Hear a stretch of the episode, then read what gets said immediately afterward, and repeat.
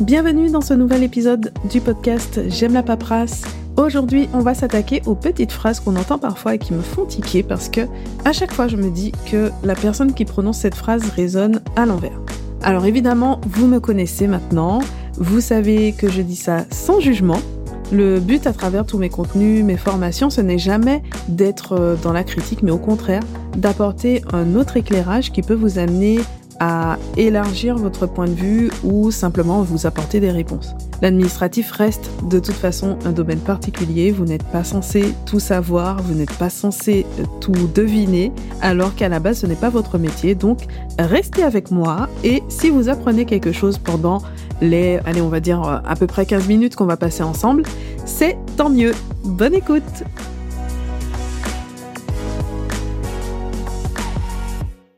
Alors, la première phrase qu'on va voir, la première qui me titille, c'est l'idée de plafond à ne pas dépasser en micro-entreprise ou sa variante pour la TVA.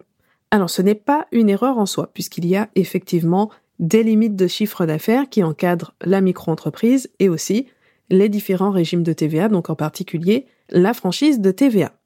Entre parenthèses, les chiffres à retenir comme euh, repère, 36 800 et 77 700 euros en prestation de services, 91 900, 188 700 en activité de vente. Voilà, c'est la petite parenthèse. Si vous voulez aller plus loin pour euh, avoir euh, tous les chiffres, savoir comment ça marche, etc., je vous renvoie à l'épisode 42 qui présente les nouveautés 2023 ou encore l'article dédié. Vous avez tous les liens dans la description de l'épisode. Voilà, on ferme la parenthèse. Et donc, ce qui cloche, c'est plus dans la manière, en fait, de considérer ces plafonds. Ce ne sont pas des limites qu'il faut absolument éviter de dépasser. Ce sont plutôt les seuils à partir desquels on va faire évoluer son entreprise, soit avec le passage à la TVA, soit avec le changement de statut. Et encore, quitter la micro-entreprise ne veut pas forcément dire passer en société. On y reviendra un peu plus loin. Et donc l'idée à retenir ici, c'est que oui, si vous atteignez les plafonds de chiffre d'affaires, vous allez passer à la TVA ou vous allez quitter la micro-entreprise, mais ce n'est pas quelque chose à éviter à tout prix. C'est plutôt dans l'ordre normal des choses. Ces régimes sont prévus en fait pour euh, inciter à déclarer une activité indépendante même s'il s'agit d'une petite activité complémentaire ou pour faciliter l'accès à l'entrepreneuriat et le développement des plus petites entreprises. Mais ce n'est pas prévu comme quelque chose de figé dans lequel il faut absolument rester. C'est normal d'avoir peur du changement, surtout quand il y a une grande peur d'inconnu, mais il y a des professionnels qui sont là pour ça, pour gérer la comptabilité de l'entreprise, pour euh, vous accompagner dans des démarches, pour vous expliquer le fonctionnement de l'entreprise, son évolution, etc. Il y a les formateurs, les consultants, les avocats, les experts comptables, plein de professionnels qui sont là pour vous. Donc le seul bémol que je mettrai quand même ici, c'est la situation d'entre-deux, où vous avez du coup de nouvelles contraintes parce que vous avez légèrement dépassé les plafonds sans pouvoir vraiment en tirer parti. Mais même là, allez voir les pros parce que avec leur regard d'expert, ils trouveront peut-être des optimisations auxquelles vous n'auriez pas pensé et aménager le cadre, faire parler les chiffres, c'est leur travail. Pendant que vous, vous vous concentrez essentiellement sur votre cœur de métier. Ensuite, la deuxième phrase, en micro-entreprise, ce n'est pas comme si c'était une vraie entreprise. Bon, vous ne me voyez pas, mais là, je suis en train de faire les guillemets euh, qui vont avec. Cette phrase, elle me fait presque sursauter. J'aime dire que dans micro-entreprise, il ne faut pas oublier qu'il y a entreprise, parce que finalement, une micro-entreprise, c'est quoi? À la base, c'est une entreprise individuelle, donc le fait d'être indépendant en son nom propre, avec un aménagement fiscal et un aménagement social. Allez, on peut ajouter l'adaptation des règles comptables, mais même ça, c'est plutôt une conséquence de la fiscalité simplifiée, du régime social qui sont vraiment très simplifiés. Donc ce qu'il faut comprendre ici, c'est que, en fait, il n'existe pas de statut d'auto-entrepreneur ou micro-entreprise à proprement parler, et surtout, tout le reste des obligations en tant que professionnel vont s'appliquer de toute façon.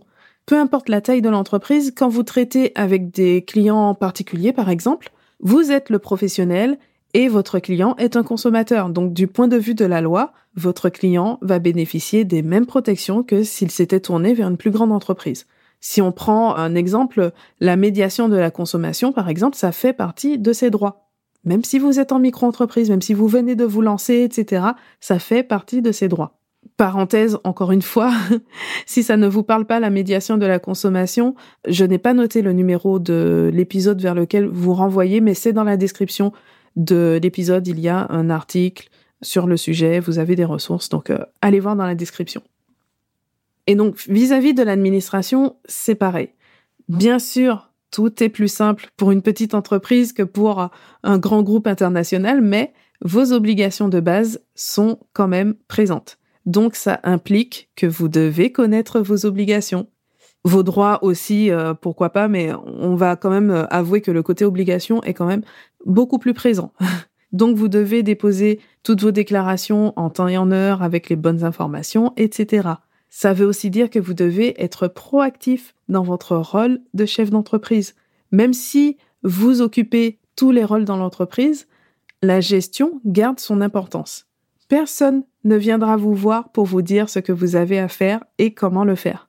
En tout cas, jamais de manière complète, surtout si vous-même, vous ne faites pas certaines actions pour que les informations puissent ensuite arriver à vous ou pour prendre des décisions dans votre entreprise. Si on prend l'exemple des finances, c'est à vous de savoir quels produits vous allez vendre, à quel tarif vous allez les vendre, de quelle façon, etc. Et tout ça, ça va se traduire en chiffres.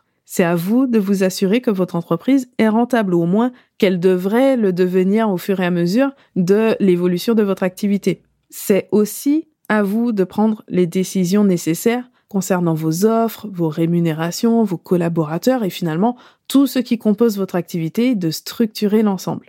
Encore une fois, je ne dis pas que vous êtes obligé de tout gérer seul. Ça, ce n'est pas le cas et heureusement. Vous pouvez travailler avec des prestataires, déléguer, vous faire accompagner, mais vous restez la personne qui va décider du cadre dans lequel votre entreprise existe et qui va assumer les conséquences. Donc, ramenons la micro-entreprise à ce qu'elle est. Donc, c'est une vraie entreprise avec un simple régime fiscal et social qui est prévu pour les très petites entreprises. Ensuite, troisième phrase, c'est je dois passer en société. Alors, on en a parlé rapidement avec les seuils de chiffre d'affaires, donc qui constituent une des limites de la micro-entreprise. Quand vous dépassez ces seuils, vous devez quitter la micro-entreprise. Parfois, c'est résumé en disant que vous devez alors passer en société, mais la réalité est beaucoup moins catégorique. Déjà parce qu'il y a une tolérance d'un an. Vous devez obligatoirement quitter la micro-entreprise si vous dépassez le plafond pendant deux années consécutives. Ensuite, parce que le passage en société n'est pas la seule option. Il est aussi possible de rester en entreprise individuelle et simplement changer de régime fiscal et de régime social. Le choix du statut, c'est vraiment un sujet à part entière qui mérite d'être étudié avec un expert comptable ou un avocat et ou, puisque chacun peut avoir un rôle différent, apporter euh, des choses différentes. Ça, vous allez le voir euh, avec une interview qui va arriver euh, prochainement sur le podcast pour tenir compte donc de votre situation personnelle, de votre situation professionnelle, des perspectives d'évolution de votre entreprise, de vos besoins, etc. Très souvent, on privilégie le passage en société, mais le statut d'entrepreneur individuel a beaucoup évolué récemment et ces changements, ça va quand même changer la donne dans la mesure où il est possible aujourd'hui de rester en entreprise individuelle et de protéger votre patrimoine personnel, de bénéficier du même régime fiscal et social qu'en EURL, c'est-à-dire en SARL à associé unique. Donc, on a de plus en plus de similitudes entre l'entreprise individuelle et certaines formes de société. Donc, en pratique, ça ne veut pas dire que c'est vraiment pareil. Hein.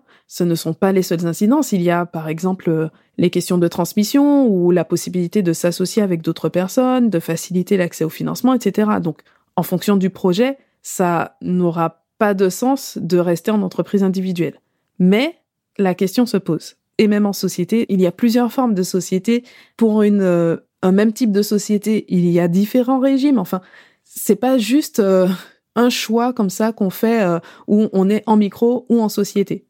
On a quand même beaucoup d'options à l'intérieur de ça.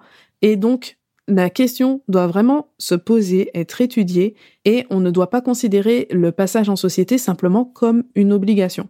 Donc peut-être que dans votre cas, vous aurez intérêt à changer de statut bien avant d'arriver aux limites de chiffre d'affaires, ou peut-être que vous aurez peu d'intérêt à passer en société. Donc c'est une question importante à étudier au cas par cas. Et je profite pour ajouter un point important. J'ai encore vu des personnes qui accompagnent des indépendants et qui font valoir le fait de récupérer la TVA comme un argument au passage en société, ou au contraire, l'argument de la franchise de TVA pour mettre en avant la micro-entreprise. Dans les deux cas, c'est faux.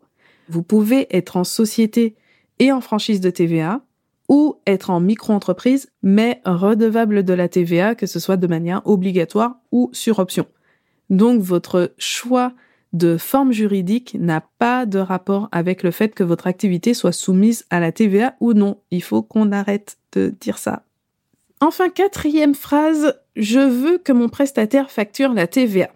Donc on reste sur la TVA. Le contexte, c'est un indépendant qui se demandait s'il pouvait facturer de la TVA exceptionnellement parce que c'était une condition euh, imposée en fait par euh, son client pour obtenir un contrat de prestation. La réponse est non. Hein. Soit on est redevable de la TVA, soit on ne l'est pas. On ne peut pas choisir au cas par cas, selon ses besoins, selon le client, etc. Mais là, c'est le point de vue du client en fait qui m'interpelle. Parce que je l'ai vu revenir plusieurs fois et vous allez voir qu'il y a quelque chose qui cloche. Donc le client, c'est aussi un professionnel. On va l'appeler Martine. Son raisonnement, c'est qu'elle veut pouvoir récupérer la TVA sur la prestation qu'elle achète. Jusque-là, tout va bien. Martine est redevable de la TVA, donc ça veut dire qu'elle collecte la TVA sur ses ventes, et en contrepartie, elle a le droit de récupérer la TVA sur ses achats professionnels d'une manière générale. Ok. Donc, quand Martine achète la prestation de notre indépendant à 1000 euros, s'il ne facture pas de TVA, elle n'en récupère pas non plus. Ok? Du coup, est-ce que vous voyez où est l'erreur? Concrètement, qu'est-ce qui se passerait si la prestation était soumise à TVA le prix resterait à 1000 euros hors taxe. Ça reste le prix de notre indépendant, ça reste euh, le tarif correct euh, pour qu'après il puisse euh, se rémunérer à la fin du mois. Et donc, le coût serait exactement le même pour Martine, parce qu'elle paierait les 1000 euros hors taxe, plus 200 euros de TVA, donc un prix total de 1200 euros, et sur ces 1200 euros, elle récupérait les 200 euros de TVA. Autrement dit, pour pouvoir récupérer la TVA sur ses achats, il faut déjà payer cette TVA sur l'achat. Donc le fait d'acheter un service avec de la TVA, ça ne fait rien gagner. Le mécanisme de la TVA, il est justement prévu dans ce but pour qu'elle ne représente pas une charge pour l'entreprise. Donc si vous avez la possibilité de récupérer la TVA, donc si vous collectez la TVA sur vos ventes, ce qu'il faut regarder, c'est le prix hors taxe. Peu importe que votre prestataire vous facture de la TVA ou non. Si votre prestataire n'applique pas la TVA, vous payez l'équivalent d'un prix en taxe. Si votre prestataire applique la TVA, c'est une opération neutre puisque, en plus du prix en taxe, vous payez la TVA d'un côté et vous récupérez cette même somme de l'autre côté. Par contre, si vous êtes en franchise de TVA, là, c'est le prix TTC qui sera important, puisque vous n'aurez pas la possibilité de récupérer la TVA sur vos achats de biens et services. Donc, si votre prestataire passe à la TVA, le coût réel va augmenter pour vous à ce moment. Pareil, vous avez tous les liens dans la description. Si vous voulez aller plus loin sur la question du passage à la TVA, vous avez l'épisode numéro 39 ou l'article de blog associé et aussi la formation Bonjour TVA qui permet d'aller encore plus loin pour aborder la TVA, le passage à la TVA, la gestion, etc. tout en douceur. Merci d'avoir écouté cet épisode jusqu'au bout. Comme d'habitude, vous pouvez donner un coup de pouce au podcast en laissant une note ou un commentaire sur Spotify ou Apple Podcast. Merci pour tous ceux que vous avez déjà laissés. Et aussi, comme toujours, vous retrouvez tous les liens utiles, toutes les ressources euh, dont j'ai parlé tout au long de l'épisode. Vous avez tout dans la description et la transcription complète de l'épisode sur j'aime la J'espère que cet épisode vous a plu, je vous laisse explorer les différentes ressources et je vous dis à très bientôt.